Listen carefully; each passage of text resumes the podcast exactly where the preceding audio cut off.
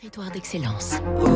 Donnons l'envie d'entreprendre au cœur des territoires. Avec la banque Tarno, une banque du groupe Crédit du Nord. Fabrice Lundi, c'est l'un des trois grands équipementiers aéronautiques mondiaux. Son histoire remonte au XVIIIe siècle.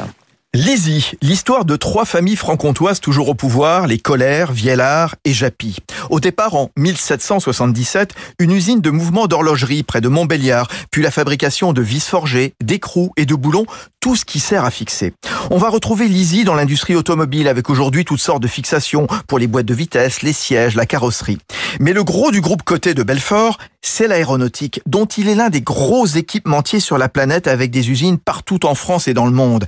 Ses ventes dépassent largement le milliard d'euros et ses clients sont Airbus, Boeing, Embraer, Rolls-Royce, Snecma, à qui il propose des pièces d'assemblage, du fuselage, des moteurs, de la pointe avant ou des hublots. Mais ce secteur, comme celui de l'auto, se transforme. Électrification, véhicules connectés, d'où de nouvelles matières. Jean-Philippe Collère, son directeur général toute cette transformation-là entraîne en fait euh, l'arrivée dans euh, dans nos véhicules comme dans nos avions euh, de matériaux qui sont extrêmement différents et donc nous essayons de développer des fixations multimatériaux qui ne sont plus à base d'acier ou de titane comme on l'en voit de plus en plus, mais des matériaux comme l'aluminium, comme le nickel, etc. C'est vraiment le challenge qui est à venir dans les dans les prochaines années pour nous.